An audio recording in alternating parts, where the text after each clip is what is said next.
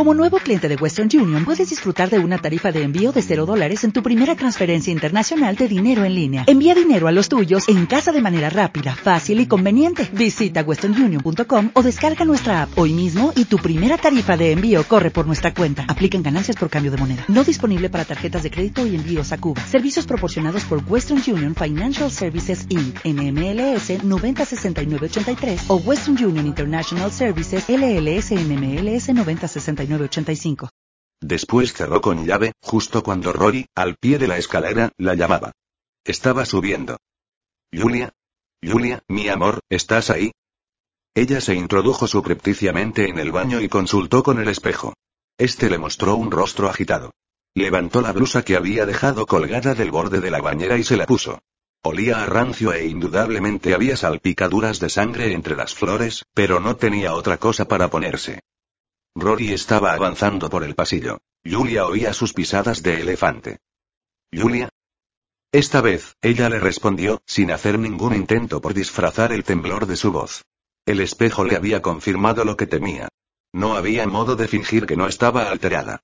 Se vio obligada a hacer uso de los beneficios de estar en desventaja. ¿Estás bien? Le preguntó Rory. Estaba del otro lado de la puerta. No, dijo ella. Estoy descompuesta.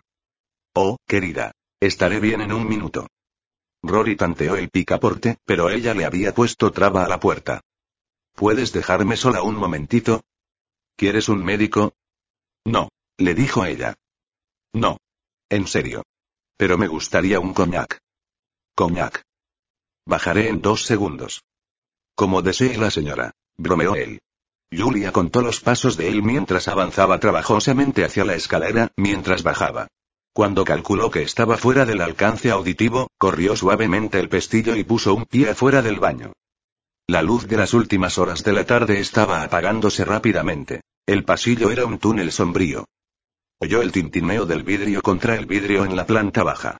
Caminó tan rápidamente como se atrevió hasta el cuarto de Frank.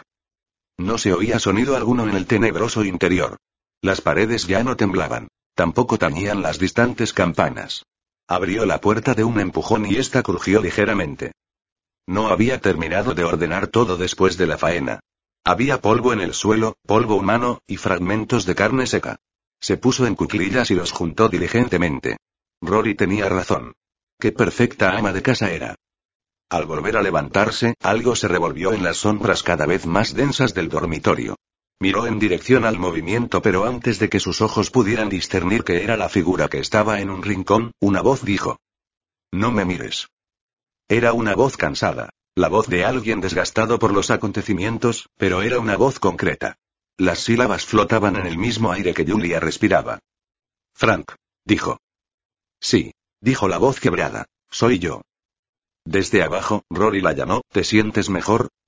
Ella fue hasta la puerta. Mucho mejor, respondió. A sus espaldas, la cosa escondida dijo. No permitas que él se me acerque. Las palabras brotaron con rapidez y ferocidad. Está bien, le susurró ella. Y luego, dirigiéndose a Rory. Estaré contigo en un minuto. Pon algo de música. Algo tranquilo. Rory respondió que sí y se fue a la sala. Estoy a medio hacer, dijo la voz de Frank. No quiero que me veas. No quiero que nadie me vea así, no. Las palabras, otra vez, sonaban entrecortadas y lastimeras. Tengo que tener más sangre, Julia. ¿Más? Y pronto. ¿Cuánta más? Le preguntó a las sombras. Esta vez, pudo distinguir mejor lo que allí había. Con razón no quería que nadie lo viera. Más, dijo él. Aunque su volumen apenas superaba el de un susurro, en la voz había una urgencia que a Julia le dio miedo. Tengo que irme dijo ella, oyendo la música en el piso de abajo. Esta vez, la oscuridad no respondió. Cuando llegó a la salida, Julia se volvió. Me alegro de que vinieras, dijo. Al cerrar la puerta, oyó un sonido no muy diferente al de la risa, no muy diferente al de un sollozo. Capítulo 7. Kirsty. ¿Eres tú? Sí, ¿quién habla? Rory. La comunicación se oía acuosa, como si el diluvio de afuera se estuviera colando por el teléfono. Sin embargo, estaba feliz de tener noticias de él. La llamaba muy pocas veces y cuando lo hacía, generalmente, no era solo en representación suya sino también de Julia. Pero esta vez no. Esta vez, Julia era el objeto de discusión. ¿Le pasa algo, Kirsty? dijo él. No sé qué, ¿quieres decir que está enferma? Tal vez. Es que está muy extraña conmigo. Y tiene un aspecto terrible. ¿Hablaste con ella? Dice que está bien. Pero no es cierto. Quería preguntarte si te comentó algo. No la veo desde la fiesta de inauguración de tu casa. Eso es lo otro. No quiere ni salir de casa. No es normal en ella. ¿Quieres que charle con ella? ¿Podrías? No sé si servirá de algo, pero lo intentaré. No le digas que hablé contigo. Claro que no. Iré para allá mañana. Mañana. Tiene que ser mañana. Sí lo sé. Tengo miedo de perder el control, Julia. Poco a poco, comenzaré a volver. Te llamaré el jueves, desde la oficina. Y podrás decirme qué impresión te dio. ¿Volver? A estas alturas, ya deben saber que me fui. ¿Quiénes? Los de la incisión. Los bastardos que me llevaron. ¿Te están esperando? Del otro lado de la pared. Rory le manifestó lo agradecido que estaba y ella, a su vez, le dijo que era lo menos que podía hacer por un amigo. Después, Rory colgó y ella se quedó escuchando la lluvia en la línea vacía. Ahora, los dos eran criaturas de Julia, cuidando de su bienestar, inquietándose por ella si tenía pesadillas. No importaba. Era una forma de estar juntos. El hombre de corbata blanca no perdió el tiempo. Casi tan pronto como puso sus ojos en Julia, se le acercó. Mientras se aproximaba, ella decidió que no era el apropiado. Demasiado corpulento, demasiado seguro de sí mismo. Después del modo en que había luchado el primero, estaba convencida de que debía elegirlos con cuidado. Por eso, cuando Corbata Blanca le preguntó qué estaba bebiendo, le dijo que la dejara en paz. Aparentemente, estaba acostumbrado al rechazo. Se lo tomó con toda calma, replegándose a la barra. Ella continuó bebiendo. Hoy estaba lloviendo con fuerza. Hacía 72 horas que llovía en forma intermitente, y había menos clientes que la semana anterior. Entraron una o dos ratas empapadas, pero ninguno la miró por más de unos instantes. Y el tiempo seguía corriendo. Ya eran más de las dos. No iba a arriesgarse a que la llegada de Rory volviera a sorprenderla. Apuró el vaso y decidió que hoy no era el día de suerte de Frank. Después abandonó el bar, salió al diluvio, abrió el paraguas y se dirigió al coche. Mientras caminaba, oyó pasos detrás, y entonces Corbata Blanca apareció a su lado y le dijo. Mi hotel está cerca. Ah, dijo ella, y siguió caminando. Pero no iba a ser tan fácil quitárselo de encima. Me quedaré aquí solo dos días, dijo él. No me tientes, pensó ella. Lo único que busco es un poco de compañía, continuó él. No he hablado con nadie, ni una sola persona. ¿De veras? La tomó de la muñeca. Se la apretó tan fuerte que Julia estuvo a punto de lanzar un grito. Fue entonces cuando supo que iba a tener que matarlo. Le dio la impresión de que el hombre veía ese deseo en sus ojos. ¿Mi hotel? dijo él. No me gustan mucho los hoteles. Son muy impersonales. ¿Tienes una idea mejor? le dijo él. La tenía, por supuesto. El hombre colgó el impermeable, chorreando agua, en el perchero del vestíbulo y ella le ofreció un trago, que él aceptó de buena gana. Se llamaba Patrick y era de Newcastle. Vine por negocios. Parece que no puedo lograr gran cosa. ¿Por qué? Se encogió de hombros. Soy mal vendedor, probablemente. Así de sencillo. ¿Qué vendes? Le preguntó ella. ¿Qué te importa? replicó él, cortante. Julia sonrió. Tendría que llevarlo arriba rápidamente, antes de que empezara a degustarle su compañía. ¿Qué tal si vamos a lo nuestro? dijo ella. Era una frase trillada, pero fue lo primero que le vino a la boca. Él apuró el resto de la bebida de un sorbo y fue a donde ella lo llevaba. Esta vez, Julia no había dejado la puerta entreabierta. Estaba con llave, cosa que a él lo intrigó francamente. Después de ti, dijo el hombre cuando se abrió la puerta. Ella entró primero. Él la siguió. Julia había decidido que esta vez nadie se quitaría la ropa. Si se podían extraer nutrientes de las ropas, que así fuera, no se iba a arriesgar a que el hombre advirtiera que no estaban solos en el dormitorio. ¿Vamos a coger en el suelo? preguntó él en tono despreocupado. ¿Alguna objeción? Si a ti te gusta, no, dijo, y le tapó la boca con la suya, recorriéndole los dientes con la lengua en busca de caries. Había algo de pasión en él, pensó Julia. Ya podía sentir que la erección se apretaba contra su cuerpo. Pero tenía trabajo que hacer. Sangre que derramar y una boca que alimentar. Se separó del beso y trató de zafarse de sus brazos. El cuchillo estaba de nuevo en la chaqueta colgada de la puerta.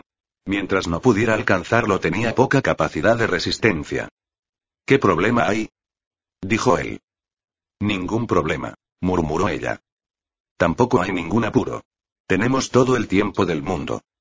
Lo tocó en la parte delantera de los pantalones para tranquilizarlo. Como un perro cuando lo acarician, él cerró los ojos. Eres extraña, dijo él. No mires, le dijo ella. ¿Eh? Deja los ojos cerrados. El hombre frunció el entrecejo, pero obedeció. Ella retrocedió un paso hacia la puerta y dio media vuelta para rebuscar en las profundidades del bolsillo, echando algunas miradas hacia atrás para comprobar que él seguía sin verla. Así era, y se estaba bajando el cierre del pantalón. Cuando la mano de Julia se apoderó del cuchillo, las sombras gruñeron. El hombre oyó el ruido. Abrió los ojos de golpe. ¿Qué fue eso? Dijo, dándose vuelta y escudriñando la oscuridad. No fue nada insistió ella, al tiempo que sacaba el cuchillo de su escondite. Él se estaba alejando, cruzando la habitación. Aquí hay. No lo hagas. Alguien. Las últimas sílabas vacilaron en sus labios al vislumbrar un movimiento agitado en el rincón, junto a la ventana.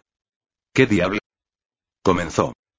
Mientras el hombre señalaba la oscuridad, ella lo atacó, abriéndole el cuello con la eficiencia de un carnicero. La sangre saltó de inmediato. Un chorro grueso que golpeó la pared con un sonido sordo y acuoso. Oyó el placer de Frank y luego los quejidos del hombre moribundo, prolongados y graves. El hombre se llevó la mano al cuello para tratar de contener el torrente, pero ella lo atacó de nuevo, abriéndole un tajo en la mano implorante, en la cara. El hombre se tambaleó, sollozó. Finalmente, cayó al suelo y comenzó a sufrir espasmos. Julia se alejó para esquivar los puntapiés. En el rincón, vio que Frank se mecía de un lado a otro. Buena mujer, dijo. Era su imaginación, o la voz de Frank ya se oía más vigorosa que antes, más parecida a la voz que ella, en el transcurso de tantos años vacíos, había oído mil veces en su propia cabeza. Sonó el timbre. Julia quedó paralizada. Oh, Dios. Dijo su boca. No hay problema, respondió la sombra. Está bien muerto. Julia miró al hombre de corbata blanca y vio que Frank tenía razón. Los espasmos habían cesado completamente. Es corpulento, dijo Frank. Y sano. Se estaba acercando su campo visual, demasiado ávido de alimento para prohibirle que lo mirara. Por primera vez, Julia lo vio claramente. Era una parodia. No solo de lo humano, sino de la vida. Julia apartó la vista. El timbre sonó de nuevo y por más tiempo. Ve a atender, le pidió Frank. Ella no contestó. Ve, le dijo él, girando la inmunda cabeza hacia ella. Sus ojos ladinos y brillantes se destacaban entre la podredumbre que los rodeaba. El timbre sonó por tercera vez. Tu visitante es muy insistente, dijo él, intentando usar la persuasión donde las órdenes habían fracasado. Pienso que tendrías que ir a abrir la puerta, de verdad. Ella retrocedió y dirigió su atención al cuerpo que estaba en el suelo. Otra vez, el timbre. Tal vez era mejor atender, ya estaba fuera del cuarto, tratando de no oír los sonidos que Frank producía. Mejor abrir la puerta y dejar que entrara la luz. Debía ser algún vendedor de seguros, muy probablemente, o un testigo de Jehová, trayendo la buena nueva de la salvación. Sí, no le vendría mal escucharlo. El timbre sonó otra vez. Ya voy. Dijo, ahora apresurándose, por miedo a que el sujeto se fuera. Antes de abrir, Julia tenía la bienvenida dibujada en el rostro. Pero el gesto murió de inmediato. Kirsty. Ya iba a darme por vencida. Estaba. Estaba durmiendo. Ah. Kirsty miró al espectro que le había abierto la puerta. Por la descripción de Rory, había esperado encontrarse con una criatura de aspecto desmejorado. Lo que veía era exactamente lo contrario. Julia tenía la cara roja y mechones de pelo oscurecido por el sudor y adheridos a la frente. No parecía una mujer que acababa de levantarse de dormir. De la cama, podía ser. Pero no de dormir. Vine a visitarte, dijo Kirsty. Para charlar un poco. Julia se encogió levemente de hombros. Bueno, en este momento no es conveniente, dijo. Ya veo. ¿Podríamos charlar otro día, esta semana? La mirada de Kirsty fue de Julia al perchero del vestíbulo. De una de las perchas colgaba un impermeable de hombre, todavía goteando. ¿Está Rory? Aventuró. No, dijo Julia. Claro que no. Está trabajando. Su expresión se endureció. ¿Para eso viniste? Dijo. ¿Para ver a Rory? No, yo. No tienes que pedirme permiso, ¿sabes? Él ya es grandecito. Pueden hacer lo que mierda quieran, ustedes dos. Kirsty no trató de debatir el tema. El cambio de actitud la desorientó. Vete a tu casa, le dijo Julia. No quiero hablar contigo. Cerró de un portazo. Kirsty se quedó medio minuto parada en el escalón, temblando. Tenía muy pocas dudas en cuanto a lo que estaba sucediendo. El impermeable goteando agua, la agitación de Julia, su rostro sonrojado, su enojo repentino. Estaba con su amante, en la casa. El pobre Rory había interpretado mal las señales. Abandonó el escalón y comenzó a desandar el sendero, rumbo a la calle. Una multitud de pensamientos se agolpaba para lograr su atención. Por fin, uno de ellos se diferenció del paquete. ¿Cómo iba a decírselo a Rory? Moriría de dolor, sin duda. Y la noticia también la salpicaría a ella, la infortunada de la Tora, ¿verdad? Sintió que se le amontonaban las lágrimas. Sin embargo, las lágrimas no llegaron. Otra sensación, más insistente, las mantuvo a raya, al tiempo que Kirsty abandonaba el sendero y ponía un pie en la vereda. La estaban observando. Sentía la mirada en la nuca. ¿Era Julia? De algún modo, se le ocurrió que no. El amante, entonces. Sí, el amante. A salvo de la sombra de la casa, sucumbió al impulso de darse vuelta y mirar. En el dormitorio húmedo, Frank observaba a través del agujero que había hecho en la persiana.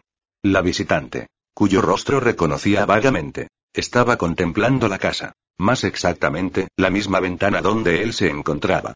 Confiado en que ella no lo veía, le devolvió la mirada. Había posado sus ojos en criaturas más voluptuosas que esta, claro, pero había algo en su falta de encanto que lo seducía. Según su experiencia, las mujeres así casi siempre eran compañeras más entretenidas que las bellezas como Julia. A fuerza de halagos o de intimidaciones, podía obligárselas a realizar actos que las bellas nunca se avenían a realizar y siempre se sentían agradecidas por la atención. Tal vez regresaría, esa mujer. Deseaba que lo hiciera. Kirsty estudió la fachada de la casa, pero estaba en blanco. Las ventanas estaban, o bien vacías, o bien con las cortinas cerradas. Sin embargo, la sensación de que la estaban vigilando persistió. En realidad, era tan fuerte que se dio media vuelta, abochornada. Mientras caminaba por la calle Ludovico, la lluvia comenzó a caer otra vez y Kirsty le dio la bienvenida. La refrescó de sus calores y le sirvió de pantalla para las lágrimas que ya no podía postergar más. Julia volvió al piso de arriba, temblando, y encontró a Corbata Blanca en la puerta. O, mejor dicho, a su cabeza. Esta vez, ya fuese por un exceso de voracidad o malicia, Frank había desmembrado el cadáver. Había pedazos de hueso y carne seca diseminados por toda la habitación. No había señales del comensal.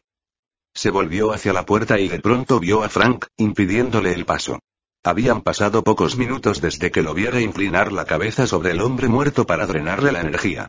En ese breve lapso, había cambiado tanto que era imposible reconocerlo. Donde antes había cartílago marchito, ahora había músculos en maduración. El mapa de sus arterias y venas se había dibujado de nuevo y latía de vida robada. Incluso había un brote de cabello en la esfera en carne viva que era su cabeza. Nada de esto endulzaba un ápice su apariencia. En realidad, la empeoraba de muchas maneras. Antes no había en él casi nada reconocible, pero ahora, en todas partes, había retazos de humanidad que hacían resaltar aún más la catastrófica naturaleza de sus heridas. Vendrían cosas peores. Frank habló, y cuando habló lo hizo con una voz que era indiscutiblemente la de Frank. Las sílabas entrecortadas habían desaparecido. Siento dolor, dijo. Sus ojos sin cejas, con pestañas incompletas, estaban observando todas las reacciones de ella. Julia trató de ocultar la náusea que sentía, pero sabía que la máscara era inadecuada. Mis nervios están volviendo a funcionar, le estaba diciendo él. Y me duele. ¿Qué puedo hacer? Le preguntó ella. Tal vez, tal vez unas vendas. ¿Vendas? Que ayuden a que se unan las partes. Si eso es lo que quieres. Pero necesito más que eso, Julia. Necesito otro cuerpo. ¿Otro? Dijo ella. Esto no terminaría nunca, ¿acaso? ¿Qué tienes que perder? Respondió él, acercándose a ella. Julia se angustió mucho con esa súbita proximidad. Leyendo el miedo dibujado en su rostro, él detuvo su avance. Pronto estaré completo, le prometió. Y cuando así sea, será mejor que limpie un poco, dijo ella, apartando los ojos de él. Cuando así sea, dulce Julia. Rory volverá pronto. Rory. Escupió él. Mi querido hermano. Por todos los cielos, ¿cómo pudiste casarte con semejante estúpido? Julia sintió un espasmo de furia contra Frank. Lo amo, dijo. Y luego, después de reflexionar un momento, se corrigió. Pensé que lo amaba. Lo único que logró la carcajada de Frank fue que su espantosa desnudez se hiciera más evidente. ¿Cómo puedes creer semejante cosa? Dijo Frank. Es un pesado. Siempre lo fue. Siempre lo será. Nunca tuvo el más mínimo sentido de la aventura. A diferencia de ti. A diferencia de mí. Julia miró al suelo. Allí, entre ella y Frank, estaba tirada una mano del muerto. Por un instante, casi se dejó dominar por la repugnancia. Todo lo que había hecho y soñado con hacer en los últimos días se le apareció ante los ojos. Una sucesión de seducciones que habían terminado en muertes. Y todo por esta muerte, que ella esperaba fervorosamente que terminara en seducción. Ella misma era tan vil como él, pensó. Las ambiciones que revoloteaban y susurraban en su cabeza no eran menos inmundas que las que anidaban en la cabeza de Frank. Bueno, lo hecho, hecho estaba. Sáname, le susurró él. De su voz había desaparecido toda aspereza. Hablaba como un amante. Sáname, por favor. Lo haré, dijo ella. Te prometo que lo haré. Y entonces estaremos juntos. Ella arrugó el entrecejo. ¿Y Rory? A fin de cuentas, somos hermanos, dijo Frank. Lo convenceré de la prudencia de todo esto, del milagro que significa. No le perteneces, Julia. Ya no. No, dijo ella. Era verdad. Nosotros sí nos pertenecemos el uno al otro. Eso es lo que quieres, ¿verdad? Es lo que quiero. ¿Sabes? Creo que si te hubiese tenido a ti no me habría hundido en la desesperación, le dijo él. No habría vendido mi cuerpo y mi alma por tan poco. ¿Tampoco? Por placer. Por mera sensualidad. En ti. Comenzó a acercársele de nuevo. Esta vez, sus palabras mantuvieron a Julia en su lugar. No retrocedió. En ti pude haber descubierto alguna razón para vivir. Estoy aquí, dijo ella. Sin pensarlo, estiró la mano y lo tocó. El cuerpo estaba caliente y húmedo. El pulso parecía existir en todas partes. En cada tierno pimpollo de nervios, en cada retoño de tendón. El contacto la excitó. Era como si, ese momento, nunca hubiese creído del todo que Frank era real. Ahora era indiscutible. Ella había construido, o reconstruido, a este hombre, había usado el ingenio y la astucia para darle sustancia. La intensa emoción que sentía al tocar ese cuerpo excesivamente vulnerable era la intensa emoción de sentirse su dueña. Este es el momento más peligroso, le dijo él. Antes podía esconderme. No era prácticamente nada. Pero ya no es así. No. Ya lo pensé. Debemos terminar pronto. Debo estar fuerte y completo, cueste lo que cueste. ¿De acuerdo? Por supuesto. Después se acabará la espera, Julia. El pulso de Frank pareció acelerarse con la idea. Entonces se arrodilló frente a ella. Posó sus manos inconclusas en la cadera de ella. Después, en su boca.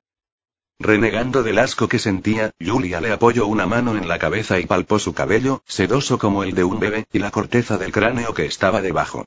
En el tiempo transcurrido desde la última vez que la había tenido en sus brazos, Frank no había aprendido a ser delicado. Pero la desesperanza le había enseñado a Julia el fino arte de extraer sangre de las piedras. Con el tiempo, extraería amor de esa cosa odiosa, o descubriría el porqué. Capítulo 8. Hubo truenos toda la noche. Una tormenta sin lluvia que inundaba el aire de un olor a acero. Kirsty nunca había dormido bien. Ni siquiera cuando era niña. Aunque su madre sabía muchas canciones de cuna, suficientes para apaciguar a naciones enteras, nunca le había sido fácil dormir. No era que tuviera pesadillas. En todo caso, si las tenía, ninguna se prolongaba hasta la mañana. Era que el sueño mismo, el acto de cerrar los ojos y renunciar al control de la conciencia, era algo para lo que resultaba inadecuada por temperamento. Esta noche, con los truenos tan fuertes y los rayos tan brillantes, estaba feliz. Tenía una excusa para abandonar su lecho revuelto, tomar té y contemplar el espectáculo desde la ventana. También le daba tiempo para pensar, tiempo para darle vueltas al problema que la acosaba desde que abandonara la casa de la calle Ludovico. Pero aún no estaba cerca de encontrar una respuesta. Una duda en particular la hostigaba. ¿Y si estaba equivocada sobre lo que había visto? Si había interpretado mal las evidencias y Julia podía ofrecer una explicación perfectamente aceptable, perdería a Rory de un plumazo. Y sin embargo, ¿cómo podía callar? No soportaba pensar en esa mujer, riéndose a espaldas de Rory, explotando su amabilidad, su ingenuidad. La idea le hacía hervir la sangre. La única alternativa era esperar y observar, ver si podía encontrar evidencias incontrovertibles. Si sus peores suposiciones quedaban confirmadas, no tendría otra opción que contarle a Rory todo lo que había visto. Sí. Esa era la respuesta. Esperar y observar. Observar y esperar. Los truenos retumbaron durante largas horas, negándole el sueño hasta casi las cuatro. Cuando por fin se durmió, fue con el sueño de alguien que observa y espera. Ligero, y lleno de suspiros. La tormenta convertía la casa en un tren fantasma. Julia estaba sentada en la planta baja y contaba los segundos que transcurrían entre cada relámpago y la furia que le pisaba los talones. Nunca le habían gustado los truenos. A ella, una asesina. A ella, la consorte del muerto vivo. Era otra paradoja que se agregaba a las miles que, como venía descubriendo últimamente, operaban en su persona. Más de una vez, pensó en ir arriba y extraer algún bienestar del prodigio, pero sabía que no era muy prudente hacer tal cosa. Rory podía regresar en cualquier momento de la fiesta de la oficina. Estaría ebrio, según le dictaban las experiencias pasadas, y rebosante de un cariño que ella no deseaba. Lentamente, la tormenta se iba acercando. Encendió la televisión para tapar el ruido, pero apenas lo logró. Rory llegó a las once, deshaciéndose en sonrisas. Tenía buenas noticias. En medio de la fiesta, su supervisor lo había llevado aparte para alabarlo por su excelente labor y hablarle de grandes cosas para el futuro.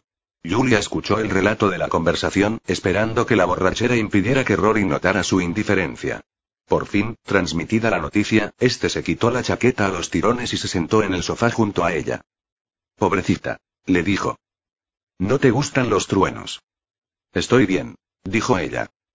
¿Segura? Sí, bien. Él se inclinó hacia ella y le frotó la oreja con la nariz. Estás transpirado, le dijo ella como al pasar. Pero él no suspendió las insinuaciones. No estaba dispuesto a bajar la batuta ahora que había comenzado. Rory, por favor, dijo ella. No quiero. ¿Por qué no? ¿Qué hice? Nada, dijo ella, fingiendo estar interesada en la televisión. Todo está bien contigo. Ah, ¿en serio? dijo él. Tú estás bien. Yo estoy bien. Mierda, estamos todos bien. Julia miraba fijamente la pantalla fluctuante. Acababa de comenzar el noticiero de la noche. La habitual copa de tristezas, llena hasta el borde. Rory siguió hablando, ahogando la voz del locutor del noticiero con su diatriba. A ella no le importaban mucho las noticias. ¿Qué tenía el mundo para contarle? Bastante poco. Mientras que ella, ella, podía contarle al mundo algunas noticias que lo harían tambalear. Noticias sobre la condición de los malditos, sobre el amor perdido y luego encontrado, sobre lo que tenían en común la desesperación y el deseo. Por favor, Julia. Estaba diciendo Rory. Háblame. Las súplicas exigían su atención. Él la miraba, pensó ella, igual que el niño de las fotografías. El cuerpo hirsuto y, más grande, las ropas de un adulto, pero aún así, en esencia, un niño, con la mirada perpleja y la boca malhumorada. Recordó la pregunta de Frank. ¿Cómo pudiste casarte con semejante estúpido? Pensando en eso, una amarga sonrisa le partió los labios. Él la miró, profundizando su perplejidad. ¿Qué es lo que te parece tan gracioso, maldita seas? Nada. Rory meneó la cabeza, reemplazando el mal humor con una sorda furia. El retumbar del trueno sucedió al relámpago con apenas un segundo de diferencia. Al mismo tiempo, se oyó un ruido desde el piso de arriba. Julia volvió su atención al televisor para distraer el interés de Rory. Pero fue una tentativa vana. Él lo había escuchado. ¿Qué carajo es eso? Truenos. Rory se levantó. No, dijo. Otra cosa. Ya estaba en la puerta. Por la cabeza de Julia corrieron vertiginosamente una docena de alternativas, pero ninguna era práctica. Rory, bajo la influencia de la borrachera, se puso a luchar con el picaporte. Tal vez dejé una ventana abierta, dijo ella, y se levantó. Iré a ver. Puedo hacerlo yo. respondió él. No soy totalmente inepto. Nadie dijo que, comenzó ella, pero él no la escuchaba. Cuando avanzaba por el pasillo, un relámpago y un trueno llegaron juntos, fuerte el uno y brillante el otro. Inmediatamente después vino otro relámpago, acompañado por un estruendo que revolvía las tripas, al tiempo que Julia salía en persecución de Rory que ya estaba en mitad de la escalera. No fue nada. Le gritó ella. Él no contestó, sino que siguió subiendo hasta llegar arriba. Ella lo siguió. No, le dijo, en un momento de calma entre un trueno y el siguiente. Cuando llegó arriba, él la estaba esperando. ¿Pasa algo? Le dijo. Julia escondió la ansiedad detrás de un encogimiento de hombros. Te estás portando como un tonto, contestó suavemente. ¿De verdad? Fue solo un trueno. La expresión de Rory, iluminada por la luz del pasillo de abajo, de pronto se suavizó. ¿Por qué me tratas como la mierda? preguntó él. ¿Estás cansado? Eso es todo. ¿Por qué, insisto? Persistió él, como un niño. ¿Qué te hice? Todo está bien, dijo ella.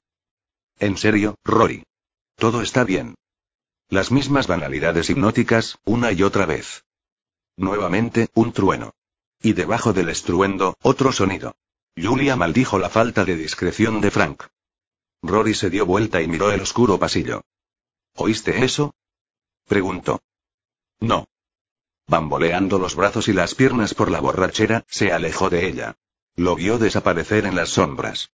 El destello de un relámpago, colándose por la puerta abierta del dormitorio, lo iluminó. Después, otra vez la oscuridad. Iba hacia el dormitorio húmedo. Hacia Frank. Espera, dijo ella, y fue tras él. Rory no se detuvo, sino que terminó de recorrer los pocos metros que lo separaban de la puerta. Al tiempo que ella lo alcanzaba, su mano se cerró sobre el picaporte. Inspirada por el pánico, Julia extendió el brazo y le tocó la mejilla. Tengo miedo, dijo. Él la miró ofuscado. ¿De qué? Le preguntó. Ella movió la mano hasta tocarle los labios, dejándolo saborear el miedo que tenía en los dedos. La tormenta, dijo ella. En la penumbra, Julia veía la humedad de sus ojos y muy poco más. Rory estaba tragándose el anzuelo o escupiéndolo. Entonces. Pobrecita, dijo él. Se lo tragó, pensó ella. Bajando el brazo, puso su mano en la de él y lo alejó de la puerta. Si Frank respiraba siquiera, todo estaba perdido. Pobrecita dijo él otra vez, y la envolvió con su brazo. No tenía muy buena estabilidad. Era un peso muerto colgado de Julia. Vamos, dijo ella, para instarlo a alejarse de la puerta. Caminaron juntos un par de pasos vacilantes y luego Rory perdió el equilibrio. Ella lo soltó y buscó apoyo en la pared. Hubo otro relámpago y, gracias a él, Julia vio que los ojos de Rory, centelleantes, estaban fijos en los de ella. Te amo, dijo él, avanzando por el pasillo. Se apretó contra Julia tan pesadamente que no había forma de apartarlo. Inclinó la cabeza hacia la curva de su cuello, mascullando palabras dulces contra su piel. Ahora la besaba. Julia quería quitárselo de encima. Más todavía, quería tomarlo de la mano pegajosa y llevarlo a ver al monstruo que desafiaba la muerte, el que Rory había estado tan cerca de encontrar. Pero Frank no estaba preparado para esa confrontación. Todavía no. Lo único que Julia podía hacer era soportar las caricias de Rory y desear que el agotamiento lo venciera pronto. ¿Por qué no bajamos? propuso. Él murmuró algo contra su cuello y nos movió. Le había puesto la mano izquierda en el seno izquierdo. Con la otra la aferraba de la cintura. Ella lo dejó deslizar los dedos por debajo de la blusa. Si se resistía a esta exigencia no lograría otra cosa que enardecerlo más. Te necesito, dijo él, poniéndole la boca contra la oreja. Una vez, hacía media vida, a Julia le había parecido que su corazón brincaba al oír tales manifestaciones. Ahora tenía más experiencia. Su corazón no era un acróbata. No sentía ningún hormigueo en los vericuetos del abdomen. Solo existían los quehaceres continuos del cuerpo. Ingresaba aire, circulaba la sangre, la comida se hacía pulpa y excremento. Descubrió que era más fácil dejar que él le quitara la blusa y le apoyara la cara en los senos si pensaba en su propio organismo como en un simple conjunto de imperativos naturales alojados en el músculo y el hueso. Sus terminaciones nerviosas respondieron obedientemente a la lengua de Rory, pero, una vez más, no fue otra cosa que una mera lección de anatomía. Julia estaba encerrada en la cúpula de su cráneo y permanecía inmutable. Rory se desprendió los botones. Julia entrevió la jactanciosa golosina que él le frotaba contra el muslo. Él le abrió las piernas y la bajó la ropa interior solo lo suficiente para lograr el acceso. Ella no puso objeciones, ni emitió sonido alguno, mientras él la penetraba. Casi de inmediato, Rory comenzó a parlotear. Débiles alegatos de amor y lujuria, desesperadamente enredados. Julia lo escuchó a medias y lo dejó hacer a su antojo, mientras Rory enterraba la cara en su pelo. Cerrando los ojos, Julia trató de rememorar épocas mejores, pero los relámpagos echaban a perder sus sueños. Cuando el sonido llegó antes que el fogonazo, abrió los ojos otra vez y vio que la puerta del dormitorio húmedo se había abierto 5 o 10 centímetros. En el estrecho espacio entre la puerta y el marco, pudo distinguir una figura resplandeciente que los observaba. No podía ver los ojos de Frank, pero los sentía, mucho más filosos que puñales por la envidia y la furia. Tampoco apartó la mirada, sino que contempló fijamente a la sombra mientras aumentaban los gemidos de Rory. Y, por fin, una cosa llevó a la otra y se imaginó acostada en la cama, sobre el vestido de novia arrugado, mientras una bestia negra y escarlata ascendía lentamente entre sus piernas para entregarle una muestra de su amor. Pobrecita. Fue lo último que dijo Rory antes de que el sueño se apoderara de él. Estaba acostado en la cama, todavía con la ropa puesta. Julia no hizo ningún intento por desvestirlo. Cuando los ronquidos se hicieron uniformes, lo dejó solo con ellos y regresó a la otra habitación. Frank estaba de pie junto a la ventana, mirando la tormenta que se desplazaba hacia el sudeste. Había arrancado la persiana. La luz de un farol de la calle bañaba las paredes. Te oyó, dijo ella. Tenía que ver la tormenta, respondió él con sencillez. Lo necesitaba. Casi te descubre, maldición. Frank meneó la cabeza. No existen los casi, dijo, sin dejar de mirar por la ventana. Después de una pausa. Quiero ir allá afuera. Quiero tenerlo todo otra vez. Ya lo sé. No, no lo sabes, le dijo. No puedes concebir el hambre que me domina. Mañana, entonces, dijo ella. Mañana conseguiré otro cuerpo. Sí. Hazlo. Y quiero otras cosas. Por empezar una radio. Quiero saber qué está ocurriendo afuera. Y comida, comida de verdad. Pan recién hecho, lo que necesites. Y jengibre. Del que viene en conserva, ¿sabes? En almíbar. Ya sé. Él giró la cabeza y la miró brevemente, pero sin verla. Esta noche había demasiado mundo que conocer de nuevo. No me había dado cuenta de que estábamos en otoño, dijo, y volvió a mirar la tormenta. Capítulo 9. Lo primero que advirtió Kirsty cuando dobló la esquina de la calle Ludovico, al día siguiente, fue que había desaparecido la ventana de la persiana de arriba. En su lugar, habían pegado hojas de diarios en el vidrio. Descubrió un sitio de observación ventajoso, bajo la protección de un ligustro, desde el cual podía vigilar la casa con la esperanza de no ser vista. Así las cosas, se acomodó para la vigilia. Su recompensa no llegó pronto. Pasaron más de dos horas hasta que vio a Julia salir de la casa. Otra hora y cuarto hasta que volvió. A esas alturas, los pies de Kirsty estaban insensibles de frío. Julia no había regresado sola. Kirsty no conocía al hombre que la acompañaba. Tampoco parecía probable que perteneciera al círculo de amistades de Julia. A la distancia, se veía maduro, fornido, de calva incipiente. Antes de seguir a Julia al interior de la casa, el hombre echó un rápido vistazo hacia atrás, como temeroso de que alguien estuviera espiándolos. Kirsty esperó en su escondite un cuarto de hora más, sin estar segura de qué hacer a continuación. Debía quedarse allí hasta que el hombre saliera, para luego encararlo. O ir a la casa y tratar de convencer a Julia de que la dejara entrar. Ninguna de las dos alternativas era demasiado atractiva. Optó por no decidirse. En vez de eso, se acercaría más a la casa y, en su momento, vería que le dictaba la inspiración. Lo que le dictó fue muy poco. Mientras avanzaba por el sendero, sus pies deseaban con todas sus fuerzas dar la vuelta y llevársela lejos. A decir verdad, estaba aún triste de hacer exactamente eso cuando oyó un grito proveniente de adentro. El hombre se llamaba Sykes, Stanley Sykes. No era solo eso lo que le había dicho a Julia cuando venían del bar. Ya sabía el nombre de su esposa, Modi, y su ocupación, asistente de pedicuro, había visto fotos de sus hijos, Rebecca y Isan, que él le había enseñado para que ella hiciera comentarios tiernos. Como si la desafiara a continuar con la seducción. Julia había sonreído apenas, diciéndole que era un hombre muy afortunado. Pero, una vez en la casa, las cosas comenzaron a salirse de cauce. De pronto, a mitad de la escalera, el amigo Sykes le anunció que lo que estaban haciendo estaba mal. Que Dios los veía, que conocía sus corazones y los había descubierto en falta. Ella hizo lo mejor posible por calmarlo, pero él no quiso aceptar que lo alejara del Señor. En vez de eso, se enojó con Julia y la golpeó. Pudo haberle hecho algo peor, en medio de su ataque de ira virtuosa, si no hubiese sido por la voz que lo llamó desde el pasillo de arriba. Instantáneamente, dejó de pegarle y se puso tan pálido como si creyera que era el mismísimo Dios quien lo llamaba. Entonces, en la cima de la escalera, apareció Frank en toda su gloria. Sykes dejó escapar un alarido y trató de correr. Pero Julia actuó con velocidad. Lo detuvo con la mano el tiempo suficiente para que Frank descendiera esos pocos escalones y asestara un golpe definitivo. Apenas había oído el crujido y el chasquido de los huesos cuando Frank se apoderó de la presa, Julia se percató de lo fuerte que se había vuelto en los últimos tiempos, seguramente más fuerte que cualquier hombre normal.